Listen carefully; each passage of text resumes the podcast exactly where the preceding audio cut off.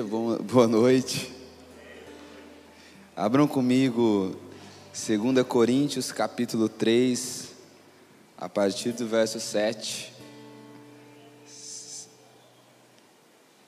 Segunda carta né, de Paulo aos Coríntios, capítulo 3, a partir do verso 7. Conforme os irmãos forem achando, digam amém. Gente, vocês não jantaram, mas vocês almoçaram? Então diz um amém de quem almoçou. 2 Coríntios 3, a partir do verso 7, vamos lá, diz assim: E se o ministério da morte, gravado com letras em pedras, se revestiu de glória, a ponto dos filhos de Israel não poderem fixar os olhos na face de Moisés, por causa da glória do seu rosto, ainda que fosse uma glória que estava desaparecendo, como não será maior a glória, como, ser, como não será de maior glória o ministério do Espírito, porque se o ministério da condenação teve glória, em muito maior proporção será glorioso o ministério da justiça. Pois neste particular, o que era glorioso já não tem mais glória diante da glória atual, que é muito maior. Porque se o que estava desaparecendo teve a sua glória, muito mais glória tem o que é permanente. Tendo, pois, tal esperança, agimos com ousadia e não somos como Moisés que punha um véu sobre o rosto, para que os filhos de Israel não pudessem fixar os olhos no fim daquilo que estava desaparecendo. Verso 14. Mas a mente deles, mas a mente deles se endureceu, pois até o dia de hoje o mesmo véu permanece sobre a leitura da antiga aliança. Não foi tirado, pois só em Cristo ele é removido.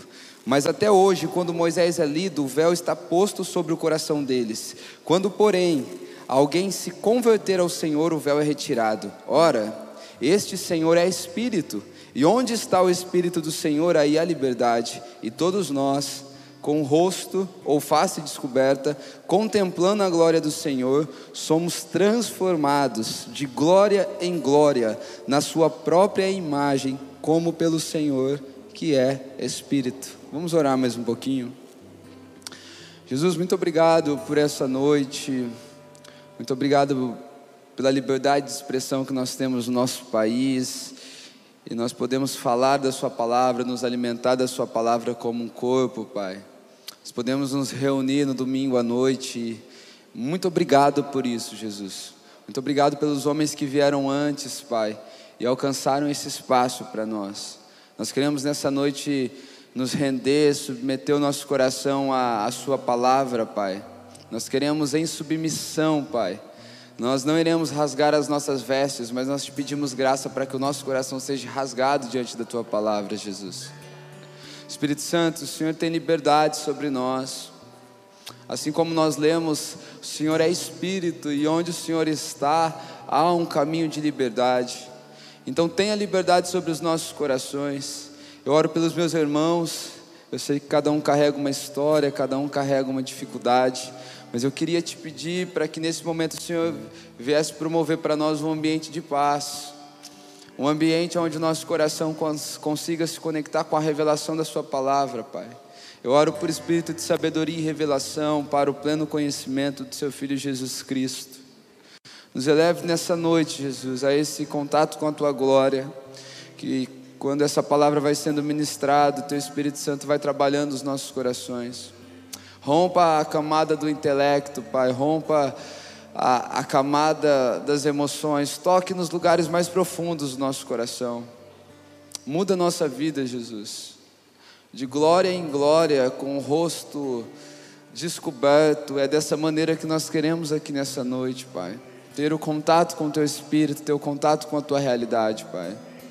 Promova para os meus irmãos, Pai, esse toque nessa noite. Todo aquele que ainda não teve uma experiência contigo e talvez se encontra aqui nessa noite porque vem por um desencargo de consciência, talvez até por medo do inferno. Promova nessa noite o um encontro, Jesus. Que todo medo vá embora, Pai. Que todo trauma vá embora. Que toda desistência, Pai, do futuro por aquilo que viveu no passado possa sair da nossa vida nesse momento. Espírito Santo, abre uma janela de novas perspectivas para nós aqui nessa noite. Renova o coração, Pai, daquele que está cansado. Renova, Pai, o coração daquele que está abatido. Eu te peço, Pai, de uma maneira milagrosa, Pai, repentina, que o Senhor venha renovar os meus irmãos agora, Pai. Que o Teu Espírito passe sobre nós, Pai, nos renovando, renovando a nossa maneira de enxergar, Pai, renovando o nosso amor pelo Senhor, Pai. Faz isso em nós, Jesus. Nós, como igreja, Pai, nós, nós te pedimos, nós unimos o nosso anseio por Ti nesse momento, te pedindo que o Senhor é o que mais importa aqui nessa noite. Tenha liberdade, Jesus. Liberdade para mudar, liberdade para alterar, Pai. Tenha liberdade, Jesus. Esse ambiente é o teu ambiente. Essa reunião é em volta de Ti. Tua presença é o que nós temos de mais importante. O Senhor é o amado da nossa alma, Jesus. Nós entregamos os nossos planos, os nossos projetos diante de Ti, Jesus.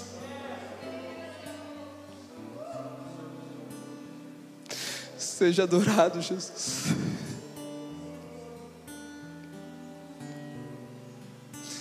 Que esse seja o ambiente que nós vamos perseverar em viver, Jesus. Dai-nos essa graça, Deus. Amém. Queridos, nós vamos continuar nessa noite a série Cultivando a Presença. E eu tenho, nesses dias, acreditado assim, com a minha vida, que Deus está nos chamando para um lugar mesmo de, de permanente. O tema da mensagem dessa noite é a glória permanente. Né, eu acho que uma das grandes dificuldades nossas é essa, é permanecer. Então a gente, nós vamos desfrutando de algumas coisas de Deus, mas permanecer parece ser algo um tanto que impossível para essa natureza.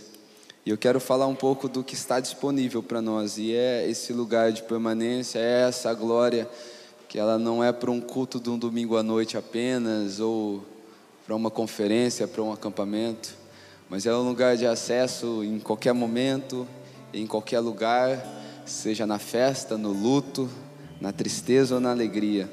É, Paulo ele escreve aos Coríntios e ele nesse momento ele está querendo convencer, persuadir os Coríntios que existe algo de Deus para aquele povo que eles podem é, experimentar, que eles podem usufruir daquilo. E e nada melhor do que para construir esse pensamento, porque, queridos, nós só desfrutamos daquilo que nós entendemos. É por isso que a palavra ela é tão importante, porque a palavra ela é um entendimento que se torna um conhecimento, e esse conhecimento é uma porta que se abre para a gente experimentar mais de Deus. Tudo aquilo que nós experimentamos de Deus que não está na palavra não é de Deus, sem dúvida. Não há nada de novo. A palavra se renova e o que está fora da palavra não faz parte daquilo que é de Deus. Deus, ele é o verbo encarnado, João 1:14, o verbo que se fez carne, né? Tabernaculou entre nós.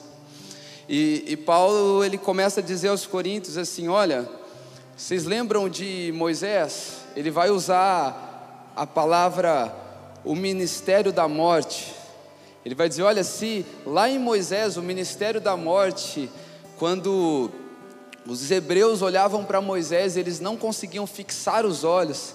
Já foi trocar aquela lâmpada que você precisa olhar para trocar, né? Eu não sei, talvez você apaga a luz. Eu acabo sempre trocando com a luz acesa. Então você olha, você não consegue fixar, e, é interessante que para onde você olha depois, parece que a lâmpada vai se multiplicando, né? Parece que ela está em todo lugar.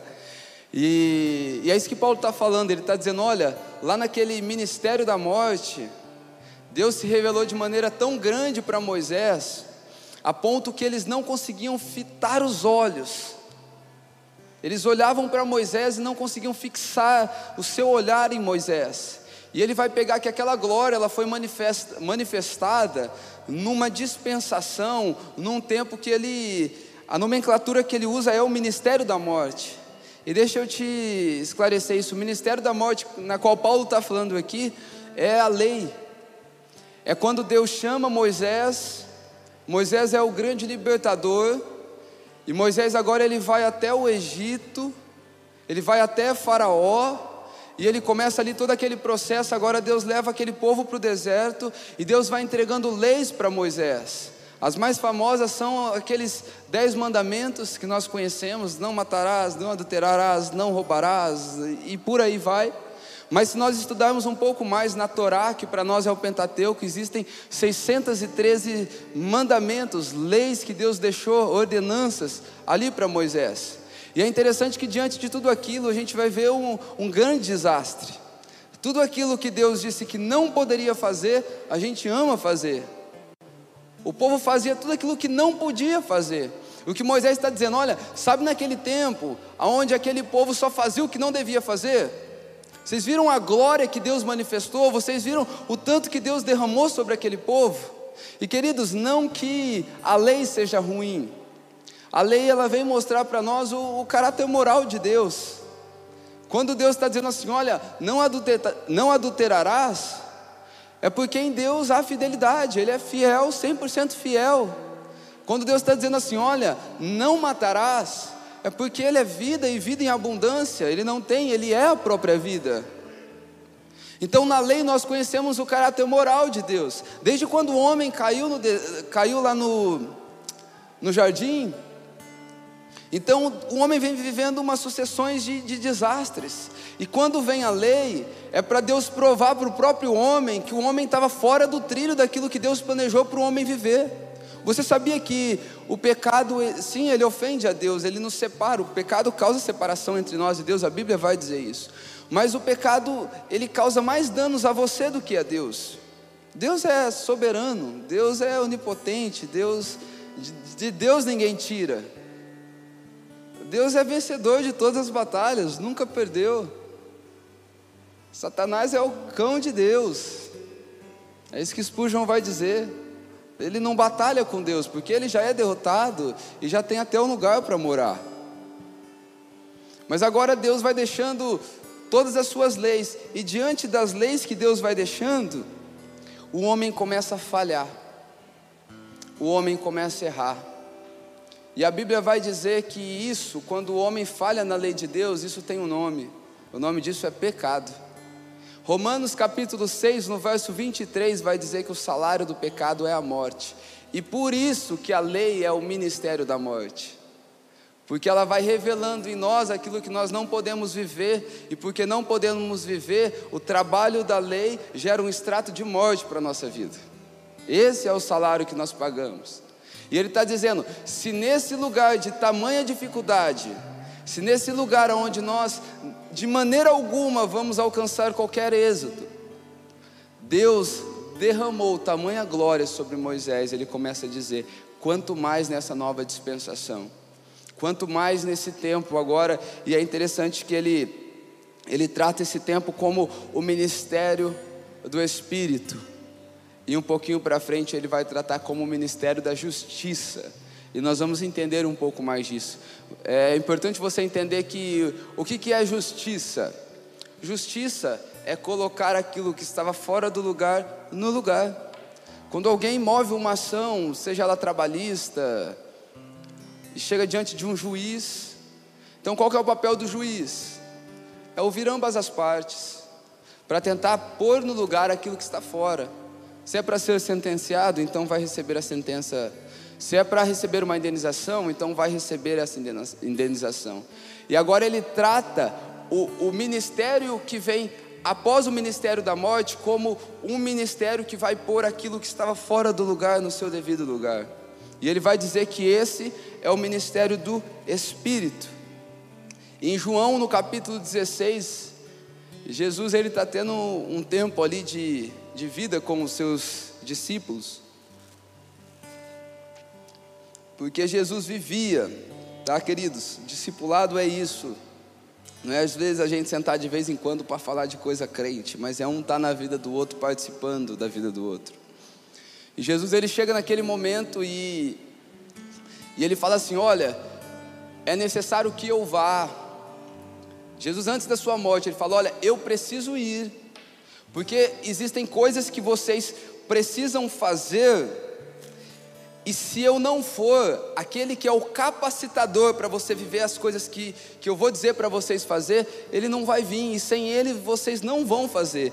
Tanto é que no verso 12 e 13 vai dizer assim: Jesus ele fala assim para os seus discípulos: Tenho muito ainda para lhes dizer, mas vocês não podem suportar agora.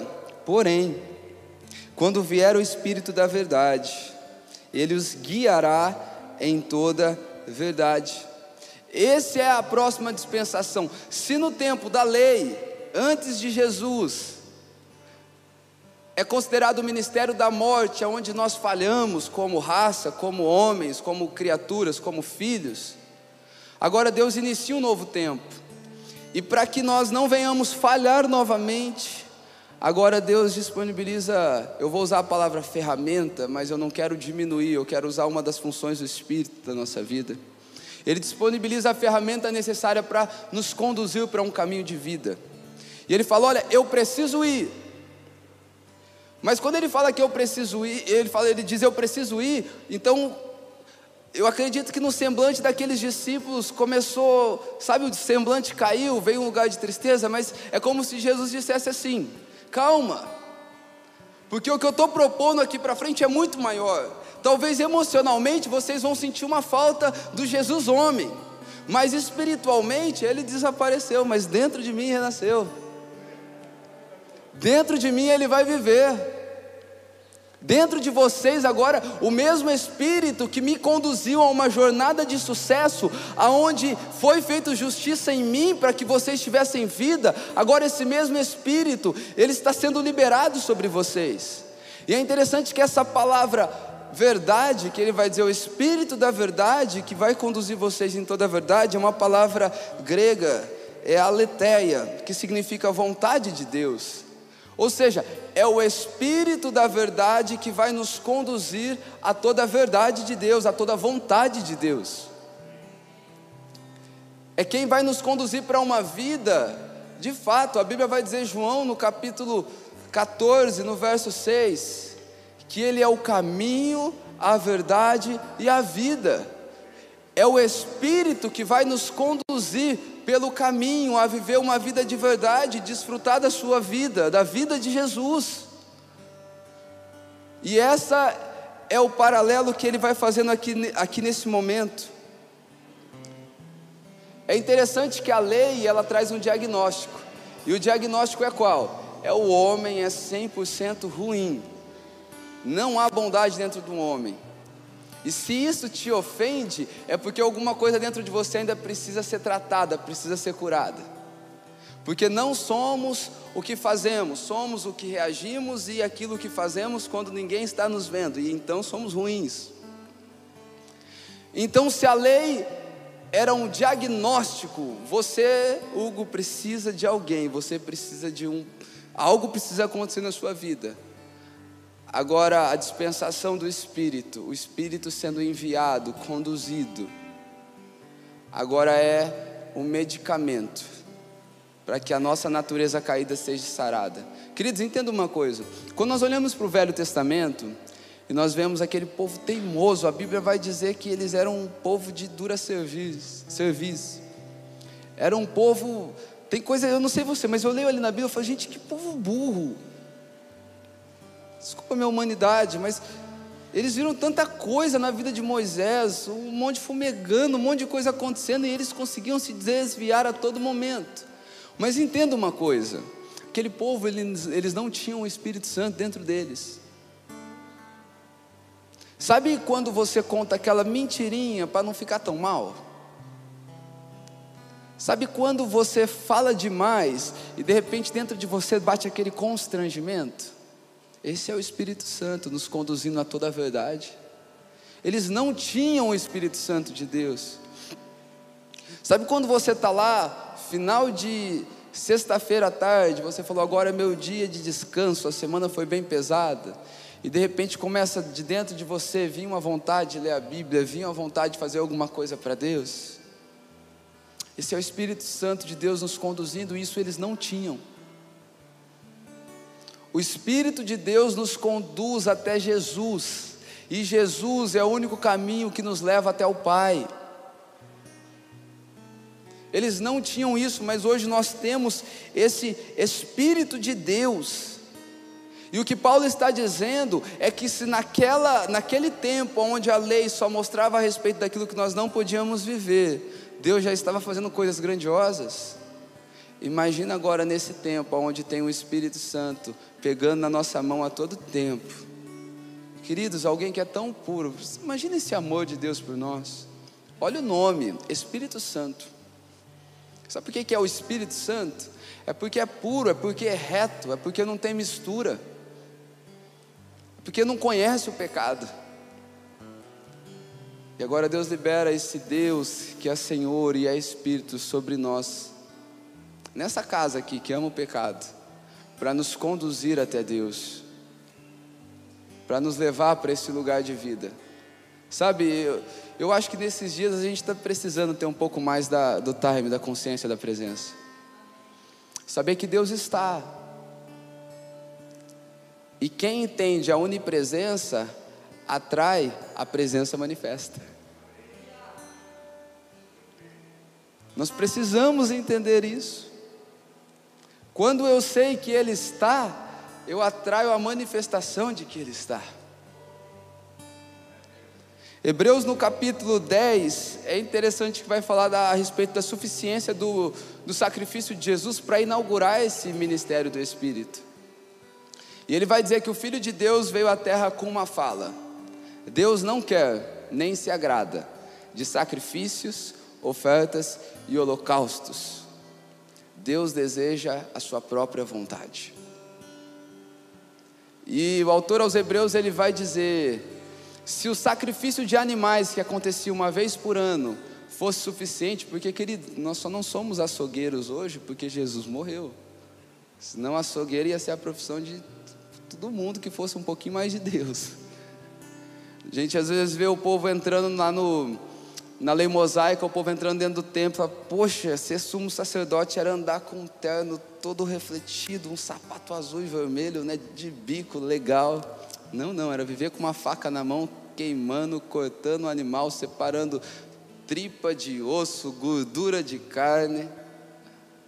Mas Moisés tá, mas o que o autor dos Hebreus está dizendo é: se aquele sacrifício de animais fosse suficiente, não era necessário que houvesse todos os dias, to, todos os anos.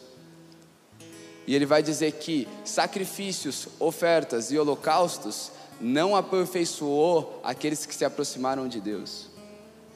Mas é interessante que um pouquinho abaixo ele, ele vai dizer assim: Eis que estou aqui para fazer a sua vontade.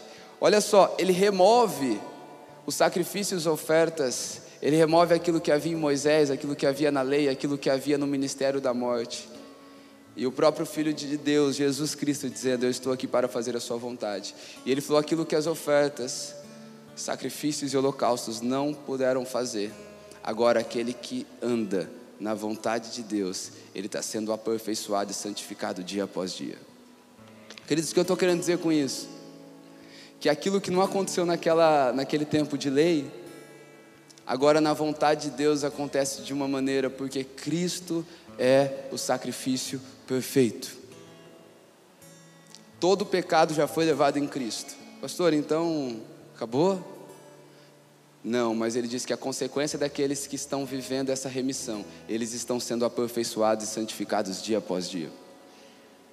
Há um caminho para nós. E por que, que eu estou fazendo tanto esse tipo de paralelo? Eu estou construindo algo com você aqui, vou dizer como eu falei de manhã, para depois a gente dar umas braçadas naquilo que Deus tem para nós. Porque eu quero mostrar para você o quão é superior o tempo que a gente vive hoje do tempo lá de trás né, um apóstolo da nossa nação que ele diz algo que é maravilhoso. Falando que quando ele chegar lá no céu, né, ele não vê a hora de correr em Moisés, fala: Moisés, como é que foi ver Deus passando de costa? Como é que foi conversar com ele como amigo, face a face? Jonas, como é que foi ficar na barriga de um peixe aí vários dias? E Elias, como é que foi sentar numa carruagem de fogo e não se queimar? Não conhecer a morte? Ele falou que todos esses homens eles vão estar ali numa fila para te fazer um tipo de pergunta e a pergunta é: como é que é ter Deus morando dentro de você? Queridos, é muito maior o que nós vivemos hoje. Às vezes a gente está tanto atrás de um sinal e esquece que aquele que é o selo do Espírito está dentro de nós. E a Bíblia vai dizer que nessa dispensação do Espírito Santo de Deus, e quando eu falo dispensação, estou falando no tempo onde o Espírito de Deus foi liberado na nossa vida, havia uma profecia de Jeremias, capítulo 31, no verso 33, e aí ele vai citar aqui os Hebreus dizendo: E disso nos dá testemunho também o Espírito Santo, porque após ter dito, esta é a aliança que farei com eles depois daqueles dias, diz o Senhor. Olha só o que ele diz sobre esses dias. Se lá eles não conseguiram cumprir a lei, viver uma, uma vida de obediência a Deus, olha o que ele vai dizer: Imprimirei as minhas leis no coração deles, e inscreverei sobre a sua mente. Sabe o que ele está dizendo sobre esse tempo nosso? Que o Espírito Santo de Deus, ele vai trazer sobre a nossa mente, sobre, mas também sobre o nosso coração, o lugar de obediência, de nos guiar à vontade de Deus. Ele está falando sobre entendimento e disposição à obediência a Deus, mente e coração convergindo numa só pessoa, queridos.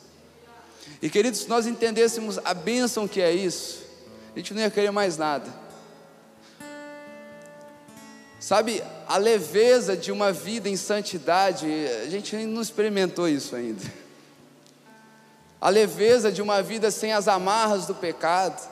Sabe por que, que a gente vive batendo a cara e não consegue ver uma vida permanente com Deus?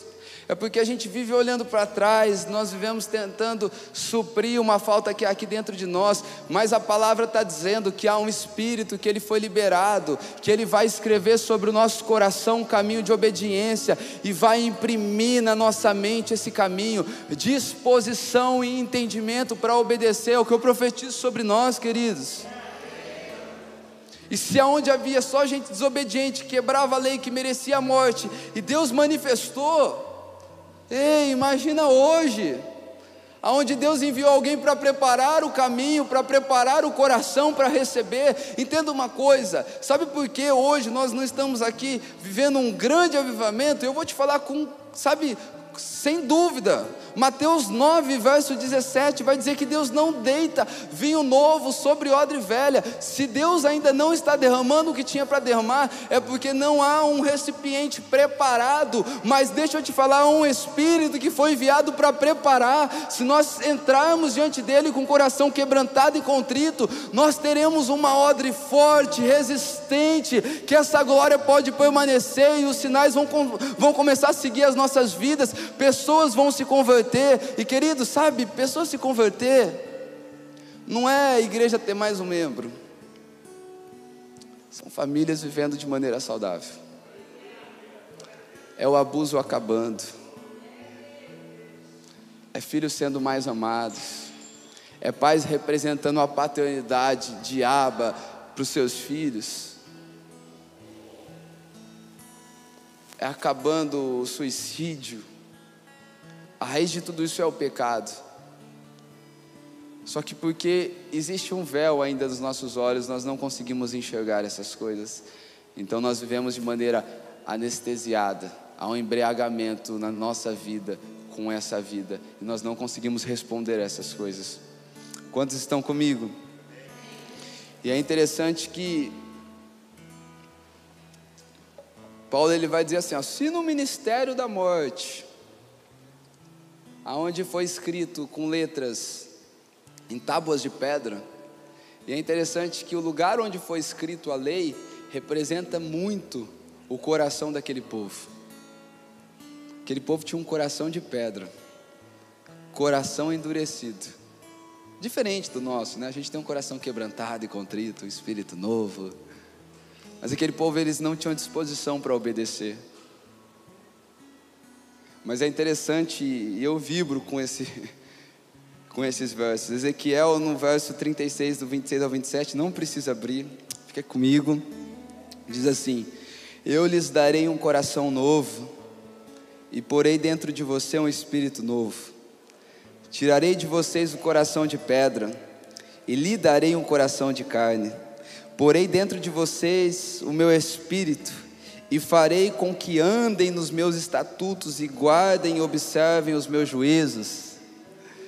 É isso aqui que Ezequiel já estava profetizando.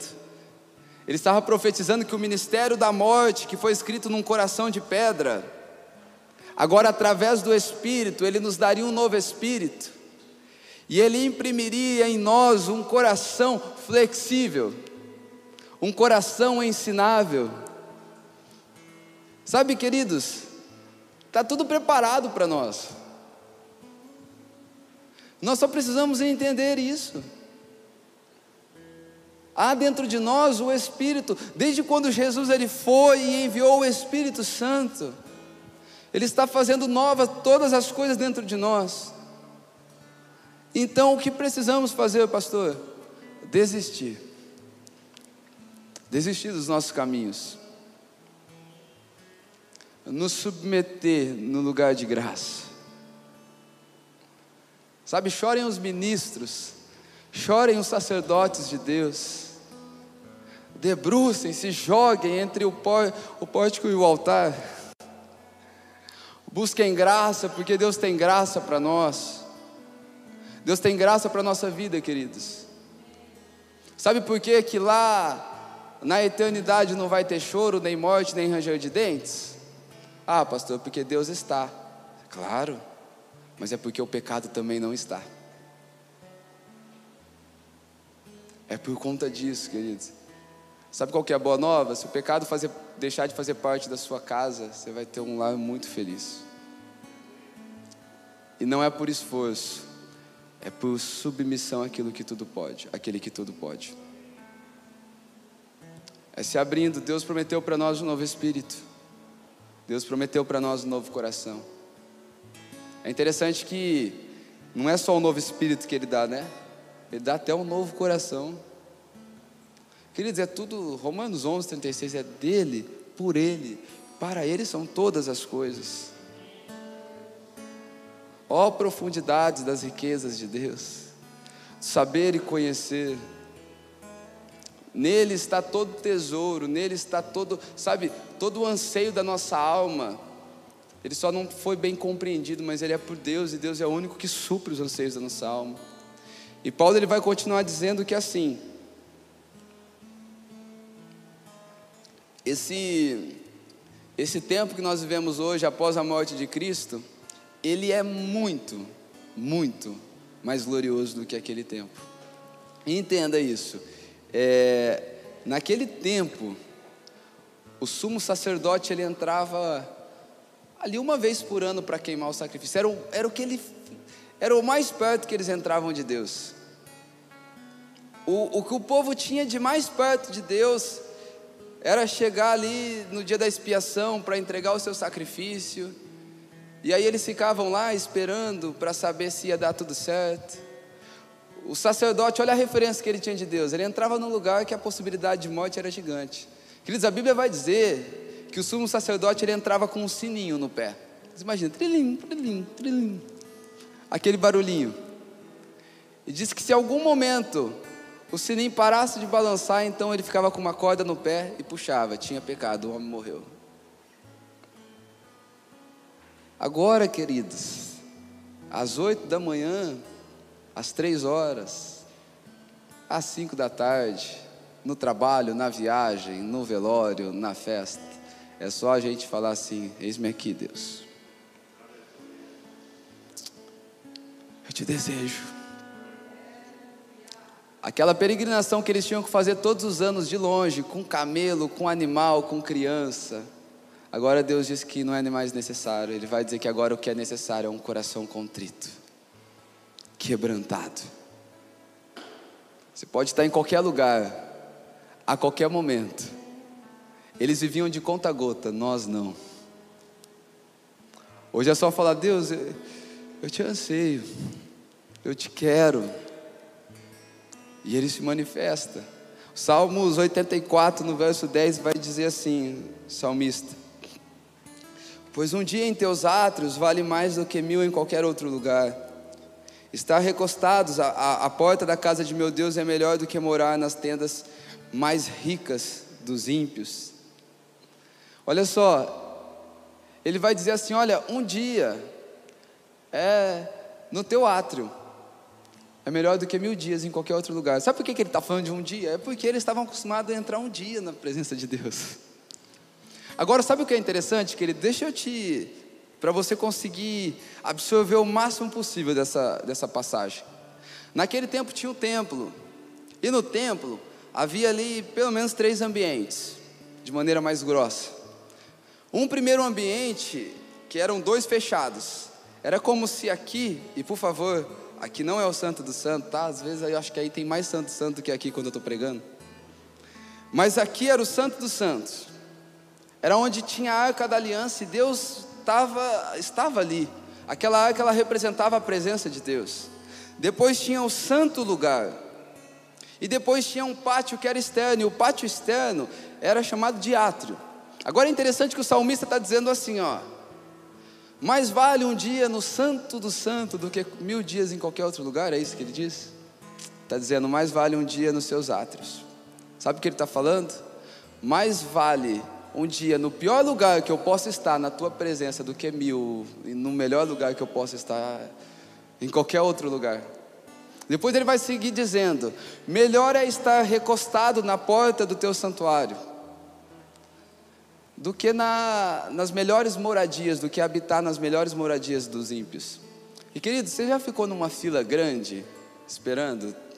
Tomar vacina não, né? Tomar vacina eu fui com alegria. Quem foi com alegria? Você tem que ir, tá? Eu estou encorajando. Nós precisamos. A vacina não é a marca da besta, tá bom? Não é.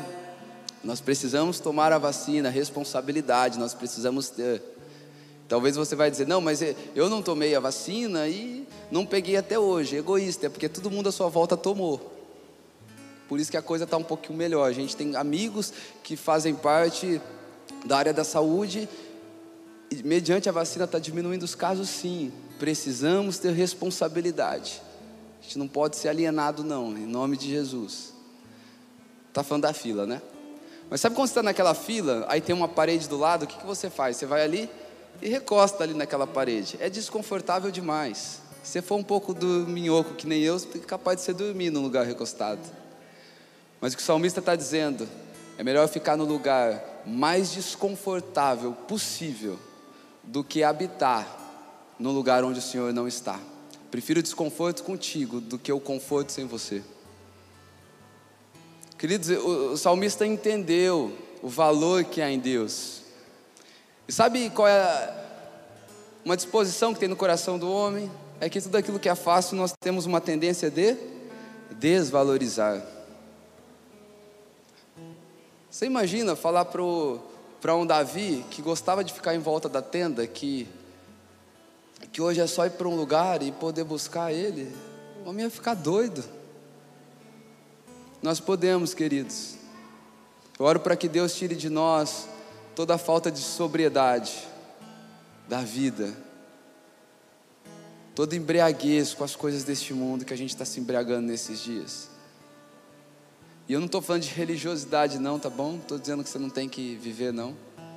Mas eu estou dizendo de tudo aquilo que está noiteando a sua vida que não deveria. Querido, sabe o que precisava ser prioridade em nós? É a presença de Deus, é a glória que nos toca. Ela deveria ser a força motriz que ia guiar todas as nossas decisões. Às vezes a gente troca de cidade por causa de trabalho. A gente troca de cidade por conta que o clima é um pouco mais legal em outra cidade. Sabe o que devia fazer a gente trocar de cidade, a gente trocar de trabalho, a gente trocar até de amigos? devia ser o Senhor. Me edifica, me leva para mais perto dele, então vale a pena. Não importa se vai ter um dano financeiro, se vai ter um dano emocional, eu não quero nem saber, eu quero é Deus. E é isso que o salmista estava dizendo aqui nesse momento. Porque a vontade de Deus, queridos, é estar no nosso meio. Olha só, Deus faz o homem, planta um jardim, coloca o. Eu acho muito interessante isso. Assim que Deus faz o homem, Ele prepara um lugar para se relacionar com o homem. Deus quer estar com a gente. O anseio de Deus é, é estar se relacionando conosco. E sabe, se nós formos uma igreja que a nossa prioridade e maior prioridade não for amar e agradar a Deus, nós falhamos. Nós temos visto nesses dias, deixa, tá, ia falar bobeira. ia falar de um cartaz que eu vi, mas é perigo. Mas parece que a igreja virou uma propaganda daquilo que Deus pode fazer para você.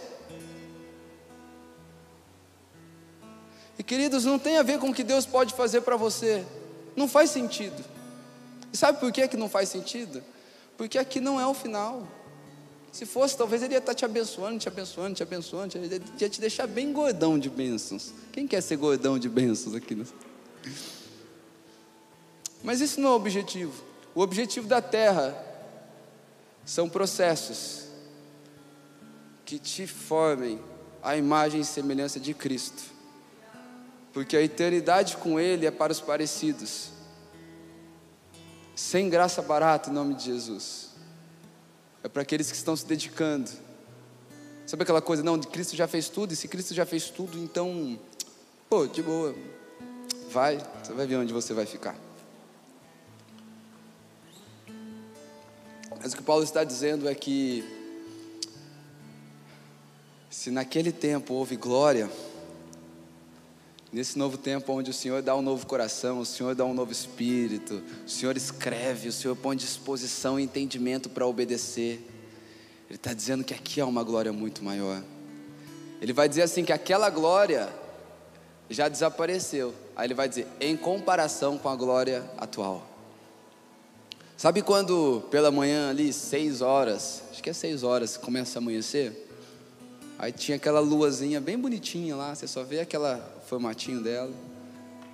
Aí por conta da luz do sol, as estrelas somem, o brilho da estrela vai embora, o brilho, o brilho da lua vai embora. É assim. Aquela desapareceu comparado à glória que há de ser revelada para nós nesses dias comparado ao mistério que Ele tem para fazer na nossa vida nesses dias. Hebreus capítulo 10, no verso 1, vai dizer que aquele tempo da lei é só sombra, não tem imagem exata. Sabe quando você vê uma sombra? Você, talvez, depende das características, você vê a sombra da pessoa, você sabe que é ela, mas você não vê o que tem nela.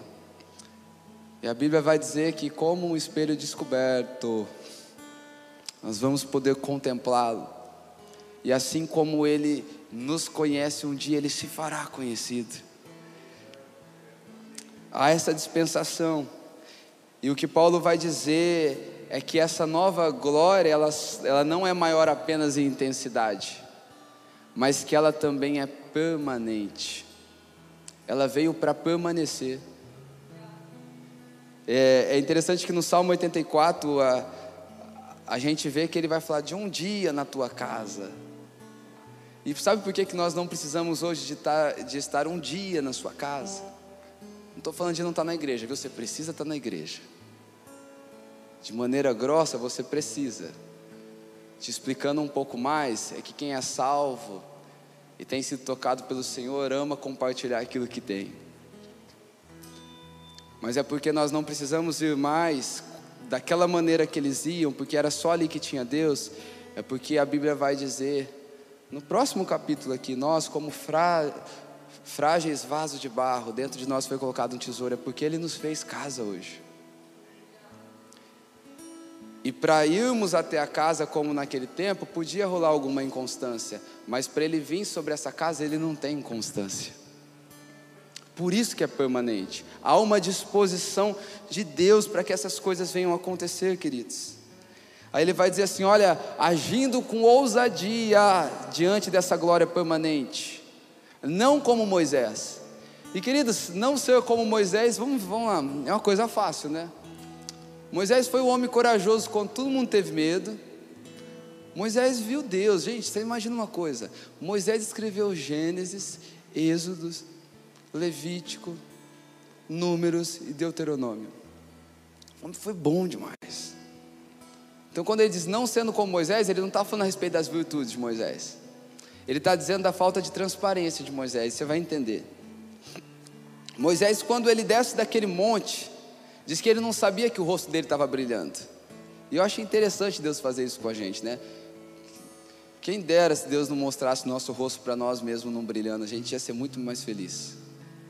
Mas chega aquele momento que todo mundo olha o rosto dele brilhando. E agora a Bíblia diz que cada vez que ele ia para a tenda do encontro, o rosto dele brilhava. Então ele vinha, ele levantava, ele falava com o povo. Após ele falar com o povo, ele fechava o seu rosto. E Paulo vai dizer que sabe por que ele fazia isso? A cada ida e vinda de Moisés, aquela glória ia desaparecendo. E Moisés, homem, como Hugo, homem, se um dia nós formos tops em Deus, a gente não vai querer mostrar nada menos do que aquilo que a gente foi um dia. A gente até esconde, nós, a gente sabe pôr uns véus, sabe ou não sabe? Ele está dizendo assim: olha, entrem com ousadia, não como Moisés, que ficava escondendo o seu rosto. E Moisés colocava um véu, queridos, e essa agora é a diferença da glória que desaparece e a glória que permanece. Hebreus no capítulo 9, no verso 3, vai dizer assim: ó, por trás do segundo véu se encontrava um tabernáculo que se chama Santo dos Santos.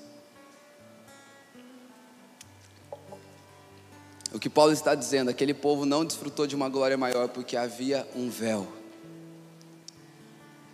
Então, entre o lugar onde Deus estava e o lugar onde os homens estavam, tinha um véu. E esse véu era o lugar de impedimento para aquele povo experimentar de maneira constante e permanente aquilo que eles tinham. Agora o que eu acho maravilhoso é que Mateus no verso no capítulo 27, no verso 51, a Bíblia vai dizer que, deixa eu ler para você. Eis que o véu do santuário se rasgou em duas partes, de alto a baixo a terra tremeu e as rochas se partiram. Aqui um pouquinho para cima, a partir do verso 45, estava no momento da morte de Jesus, Jesus estava se entregando ali como sacrifício perfeito, não pecou, não merecia a morte, mas ele veio e morreu a minha a sua morte. Gente, isso precisa mexer com a gente. Ele morreu a nossa morte. E diz que chegou naquele momento assim, Jesus vem e ele clama por duas vezes: Eli, Eli, lama sabachthani, que significa Deus meu, Deus meu, por que me desamparastes? E no momento que Jesus ele vai ser morto ali, a Bíblia diz que ele grita, ele clama. Alguns pensaram, será que ele está clamando por, por Elias? Diz que naquele momento aonde ele sentiu a separação de Deus. Aquilo que nos separava de Deus no templo agora é rasgado do alto a baixo. Agora não tem mais véu, agora não tem mais impedimento. Agora nós podemos entrar confiadamente ao trono da graça e desfrutarmos daquilo que Ele tem para nós. Chegou o momento e é interessante, queridos, que aquele véu, ele foi rasgado do alto a baixo. Isso é uma notícia maravilhosa para nós. Não foi nós que pegamos debaixo do véu e com braço humano viemos rasgar o véu para ter acesso a Deus, mas foi Deus do alto a baixo que abriu um lugar de acesso e só é garantido e permanente porque é Deus quem fez. Não é Gênesis 11, é onde nós construímos uma torre de Babel para tocar o céu. Não, é o céu do alto a baixo tocando a nossa vida de maneira permanente, porque tudo que Deus faz Deus se responsabiliza de manter, e o que Deus está dizendo é que Ele abriu o acesso, Ele nos deu um novo coração, Ele nos deu disposição e entendimento, queridos. Então nós precisamos nessa noite nos apropriar deste lugar. Ah, essa glória que é para nós. E sabe que a Bíblia vai dizer no verso 52? Que agora os mortos começaram a ressuscitar. Olha que interessante. Diz que na hora que Jesus ele morre, ele entrega o seu espírito, rocha, as rochas se fendem. Diz que os santos que morreram em, em Deus, agora eles começam a ressuscitar. E diz que eles começam a entrar pela cidade. Eu fico imaginando um The Dead, assim, sabe? Os portões da cidade, assim, e aquele povo tudo vindo assim, entrando, todo mundo olhando o que está acontecendo. Sabe por quê, queridos? Porque quando o véu é removido, Deus tem liberdade para manifestar a sua glória. Aonde não há máscara, o Espírito Santo vem e faz tudo aquilo que ele tem para fazer. Agora, o que, que esse véu pode ser para nós, queridos? Esse véu ele pode ser um lugar de vergonha. Esse véu pode ser uma, uma arrogância do nosso coração, que a gente até ama Deus, mas não aceita aceita nem receber uma oferta, uma semente de ninguém, porque afinal eu sempre trabalhei para ter o que eu tenho. Ou talvez esse véu é uma falta de, de confiança, talvez esse véu, ele é na nossa vida uma condenação que fica aqui a todo momento, você não é digno, você não é digno, fala, não sou mesmo, por isso que ele morreu, sai daqui, Satanás, que eu estou entrando num lugar profundo em Deus. Agora é interessante, queridos, que o Flávio Josefo, Flávio Josefo, é, a Bíblia, ela é inerrante, ela é absoluta nela, até as vírgulas são por inspiração de Deus, é assim que eu acredito. Mas o Flávio Josefo, ele, ele é considerado um historiador assim, de veracidade maior a respeito dos extras bíblicos. E o Flávio Josefo, ele vai dizer que esse véu, ele tinha mais ou menos 12 centímetros de espessura. Imagina um, tecido de 12, 12 centímetros isso aqui, assim, né?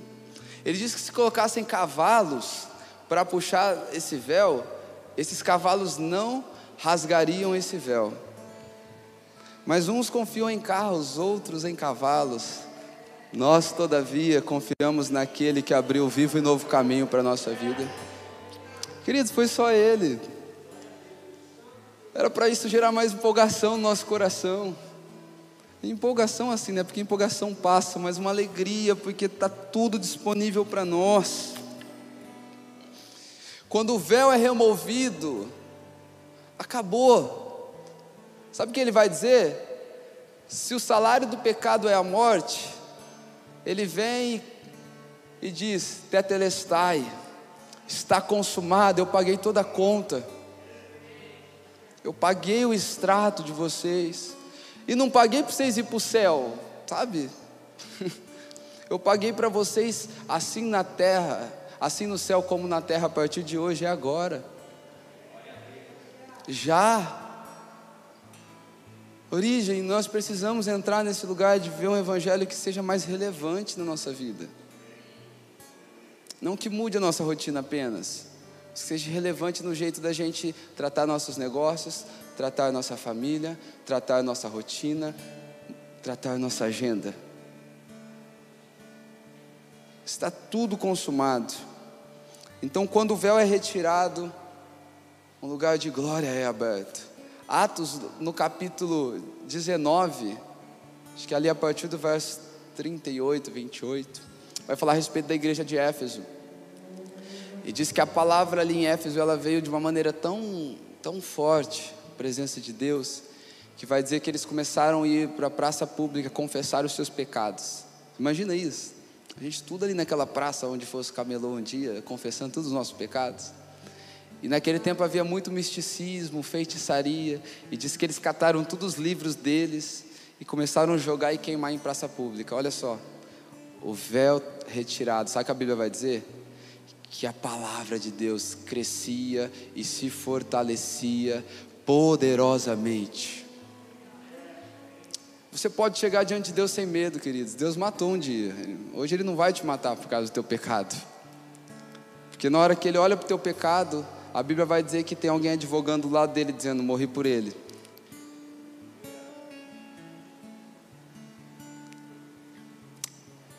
Há um lugar para nós a Bíblia vai dizer, Isaías capítulo 6, Deus vem falar com o profeta Isaías. Isaías, naquele momento, ele diz assim: ele tem consciência do que ele estava vivendo. Ai de mim, que sou homem de lábios impuros e habito no meio de um povo de impuros lábios. Aí a Bíblia vai dizer que o anjo vem com uma tenaz, pega ali uma brasa do altar, vem até a boca de Isaías e toca. E ele diz assim: os seus pecados estão perdoados, a sua iniquidade foi tirada. Porque onde o véu é retirado, onde o pecado é confessado, agora há um espaço para que a glória de Deus se manifeste. E quando nós tiramos o véu, Deus nos cura. E quando Deus nos cura, nós nos tornamos medicinais aonde nós somos curados. Tira o véu, queridos. Entenda uma coisa: aquilo que nós somos é um atributo primário para um lugar de pleno relacionamento com Deus. Quando você não tirar o véu da vergonha, do pecado, da tristeza, da frustração. Eu vejo na nossa cidade, meu Deus, Tem tanta gente frustrada. Tem tanta gente desacreditada que Deus pode fazer novamente. Ou, sabe, as pessoas só. Eu sei que a maioria dessas pessoas, se Deus só fizesse novamente, já seria legal. Mas nós não conseguimos acreditar que Deus pode fazer algo maior. Deixa eu te falar, lança diante dele a frustração, lança diante dele a tristeza, a ferida. Há algo maior, há algo superior. É o que Paulo está dizendo. Olha, se naquele tempo que havia muita ignorância, Deus fez, imagina hoje. É o que eu gosto de dizer, a glória da segunda casa. Sabe o que é a glória da segunda casa? Na primeira casa tem paixão, mas na segunda casa agora tem experiência. Então pega aquela paixão sem experiência, coloque ela com experiência, você vai ver o que Deus pode fazer. Junta essas duas coisas e acredita que um novo começo Deus tem para ti. Não é você que vai começar um novo caminho, Deus tem um novo começo para você. Há esse lugar de glória. Agora é interessante que Paulo ele vai dizer com o rosto descoberto. Porque Moisés ele entrava ali com o rosto coberto, ou melhor, né, quando ele saía ele cobria o seu rosto, faltava transparência ali para com aquele povo, mas com o rosto descoberto. E sabe o que é interessante? Quando Paulo, quando Moisés ia ter esse tempo com Deus, a Bíblia diz que ele catava toda a sua traia ali, que era a sua tenda, ele ia para um lugar bem longe do arraial, né? E ele montava sua tenda, e na hora que ele montava sua tenda, disse que uma coluna de nuvem descia. Acho que aqui nunca, ninguém aqui tem vizinho fofoqueiro, né? Mas parecia vizinho fofoqueiro. Disse que todo mundo ia para a porta da tenda e ficava vendo o que Moisés estava fazendo ali, ó, olhando de longe. E disse que descia uma coluna de nuvem. E pegando um gancho até no que o pastor Jordan disse na semana passada, que eu achei muito bacana, esclarecedor. A nuvem fala de um lugar de direção. Foi a nuvem quem guiou o povo sobre, no deserto. E aqui diz que quando ele chegava no lugar para ter aquele momento com Deus, para buscar quem Deus era, diz que descia uma coluna de nuvem. Queridos, nuvem é direção, coluna é sustentação. É que quando nós entramos com o rosto descoberto, Deus tem uma direção que vai servir de sustento para os próximos passos da nossa vida. E quando Deus fala, acabou. Que quando Deus fala, não é uma tarefa que Ele está dando para o homem, é uma porta de capacitação que Ele está pondo nova para o homem andar e viver. Mas nós precisamos entrar com o rosto descoberto, nós precisamos entrar neste lugar, nós precisamos com ousadia, porque há uma glória preparada e liberada para nós. Agora, qual é o problema? O problema é que a gente não quer sair do arraial. O problema é que a gente não quer sair da massa. O problema é que se a origem viver um avivamento, eu vivo junto, mas não começa de mim. Sair do arraial custa um pouco, queridos. Sabe de uma coisa? Quem disse que para Deus fazer alguma coisa aqui dentro precisa ser de mim e do Jordão? E eu sei que você está esperando isso lá no fundinho do teu coração. Sai do arraial, cara. Aumenta o nível. Eu creio que assim como Ezequiel 47, Deus, como aquele homem com cordel de medir, está medindo aqui mais 500 metros, mais mil côvados, para a gente entrar um pouquinho mais fundo e desfrutar de uma realidade que ainda nós não experimentamos. Toda medida que Deus põe é um lugar de profundidade de acesso que Ele está liberando para nós. E nós precisamos entrar. Porque quando Deus está fazendo alguma coisa, acho que era John Wesley que falava isso. John Wesley falava: Eu me ponho a queimar e as pessoas elas vêm ver eu queimar. Porque quando Deus ele é forte dentro de nós, quando Ele começa a crescer dentro de nós, sabe o que acontece? Ninguém consegue parar a gente, ninguém consegue estar no nosso caminho. Arrependimento começa a acontecer, as coisas começam a acontecer, mas Deus precisa crescer dentro de nós. Sabe de uma coisa? No momento de festa, quando Jesus era pequenininho ainda, perderam ele. Mas agora Jesus grandão, no momento de tristeza, acharam a Jesus. João capítulo 2, quando acaba o vinho. Porque quando Cristo é pequenininho, a gente perde com facilidade, mas quando Cristo vai ganhando estatura dentro de nós, mesmo nos piores momentos, eles nos levam até Cristo.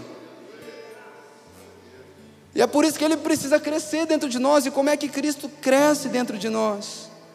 Cristo cresce dentro de nós quando nós dedicamos a nossa vida, disponibilizamos e nos submetemos ao Seu Espírito, para que o Seu Espírito nos conduza até Deus.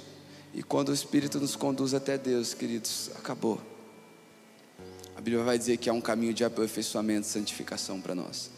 Preparado. É interessante que o verso 18 do texto de 2 Coríntios, na King James atualizada, vai dizer assim: Mas todos nós, com a face descoberta, descoberta, contemplamos como por meio de um material espelhado a glória do Senhor, conforme a sua imagem. Estamos sendo transformados com a glória crescente, na mesma imagem que vem do Senhor, que é Espírito. E eu achei, só estou lendo essa versão porque ele vai dizer a respeito de um material espelhado. Sabe quando você vai lá e lava o seu carro bem lavado? Quem gosta da sensação do carro estar tá bem lavadinho? Né? Aí você consegue se ver, ele se torna um material espelhado. Para você, dona de casa que ama cuidar da sua casa, em nome de Jesus, amém, mulheres? Foi fraco. Mas quando você vai lá, lustra bastante o seu móvel e você consegue se ver no seu móvel, é um material espelhado. A Bíblia está dizendo que se a gente entrar com o rosto descoberto, sem vergonha, sem acusação, Ele vai nos deixar tão limpinho quanto nosso carro, a tal ponto que aquele que nos purifica vai começar a ser espelhado na nossa vida para as pessoas que estão à nossa volta. Ele vai dizer: Nós, com o rosto descoberto, contemplando, sendo santificados. E queridos, aqui está outra coisa, eu estou partindo para o final, amém?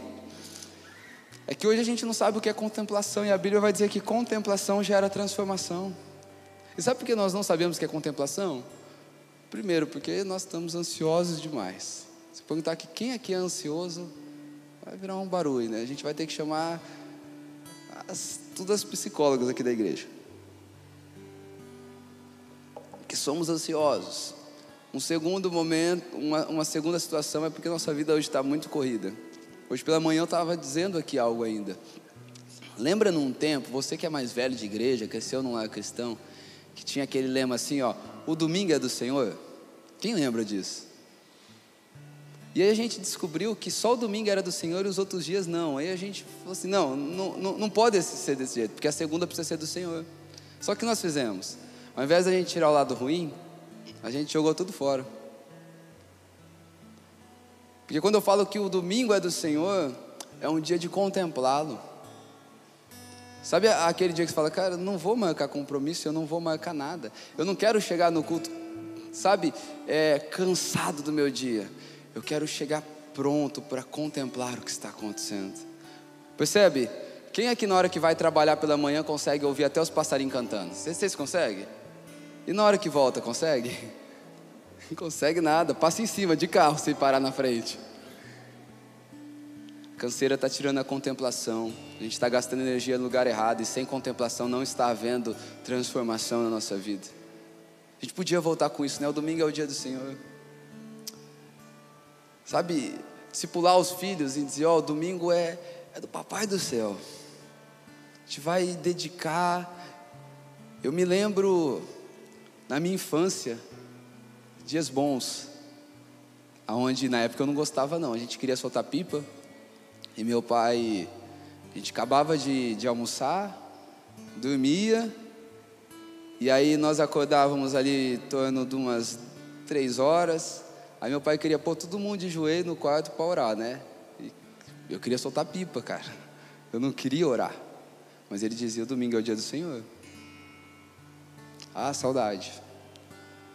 Porque se o dia do Senhor tivesse permanecido até aqui, nós estaríamos muito diferentes. Como precisamos, queridos, trazer Deus para a nossa rotina de uma maneira mais intensa. Como Deus precisa ocupar um lugar maior na nossa vida. Ah, pastor, Ele ocupa no meu coração. Para, tudo aquilo que ocupa no seu coração, você externaliza, não tem jeito.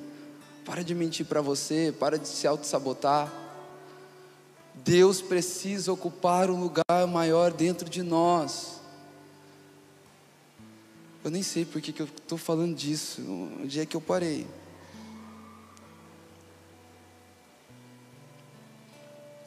Contemplação. A gente não consegue fazer isso, a gente não consegue tirar duas horas e falar assim: ó, eu, eu vou ficar aqui só lendo, ouvindo uma canção e, e pensando nas maravilhas de Deus. A gente está sempre tem um compromisso depois, sempre tem um compromisso antes. E parece que para Deus vai ficando um lugar de resto, queridos. Não somos transformados, temos um cristianismo pouco relevante, porque Ele não ocupa dentro de nós esse lugar de prioridade. E Paulo está dizendo que nessa vida onde nós estamos dando pouca prioridade, a janela do céu nunca esteve tão aberta. A manifestação de Deus nunca esteve tão disponível. E depois ele, ele termina dizendo que de glória em glória somos transformados. Abram comigo para a gente encerrar o, o texto de Salmo 137.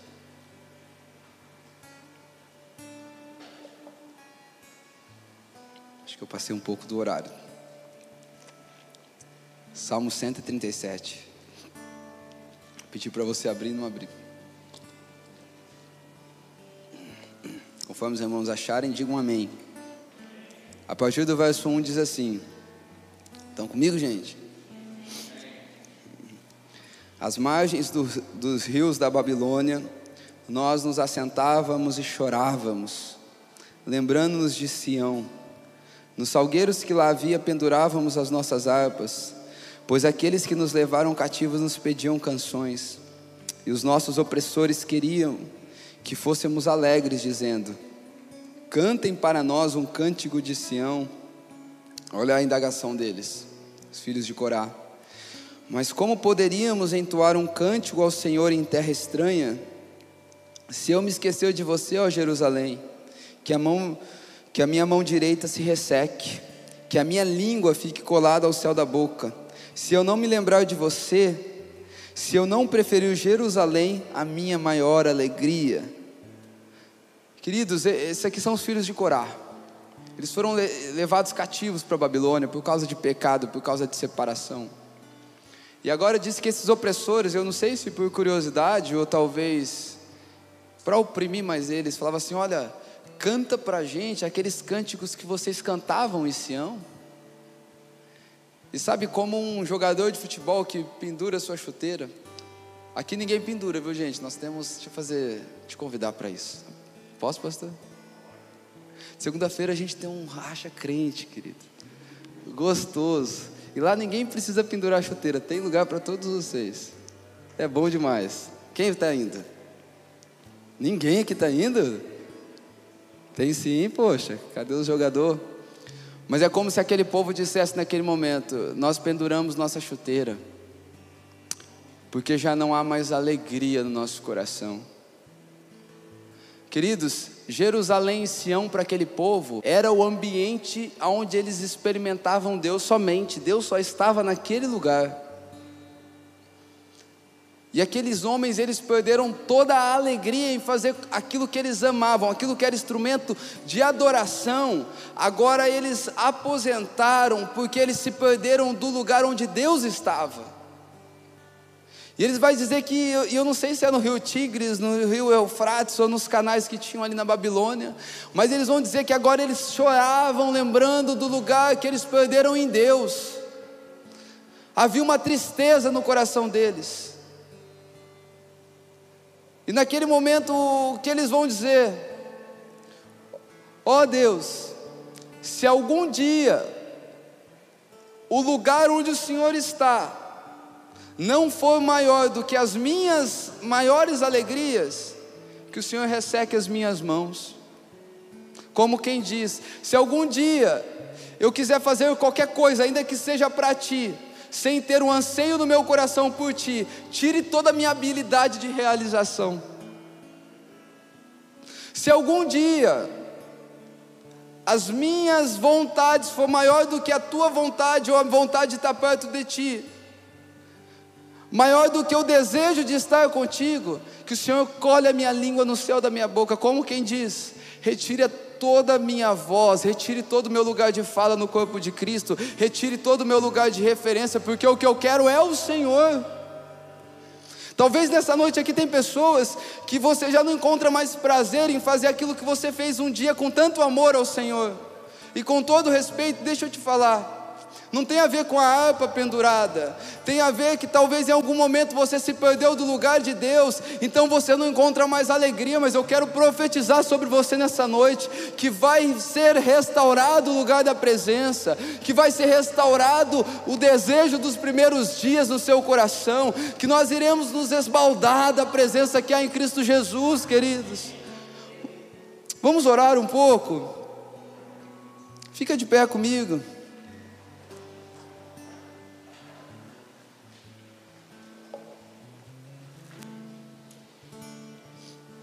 Feche seus olhos. Há uma glória disponível. Há um Espírito que pega nas nossas mãos e nos conduz até esse lugar, nos conduz até essa glória. O fato é, se naquela dispensação já havia uma glória que eles não conseguiriam fitar os olhos, hoje há uma glória para nós que ela transforma a nossa vida. Há uma glória para nós que ela se torna, sabe, apaixonante. Os filhos de Corales experimentaram a presença de Deus, eles experimentaram o ambiente onde Deus estava, de tal ponto que a vida deles fica, ficou sem graça, porque essa é uma característica de quem experimenta quem Deus é. Tudo perde a graça. Mundo, cadê o seu brilho?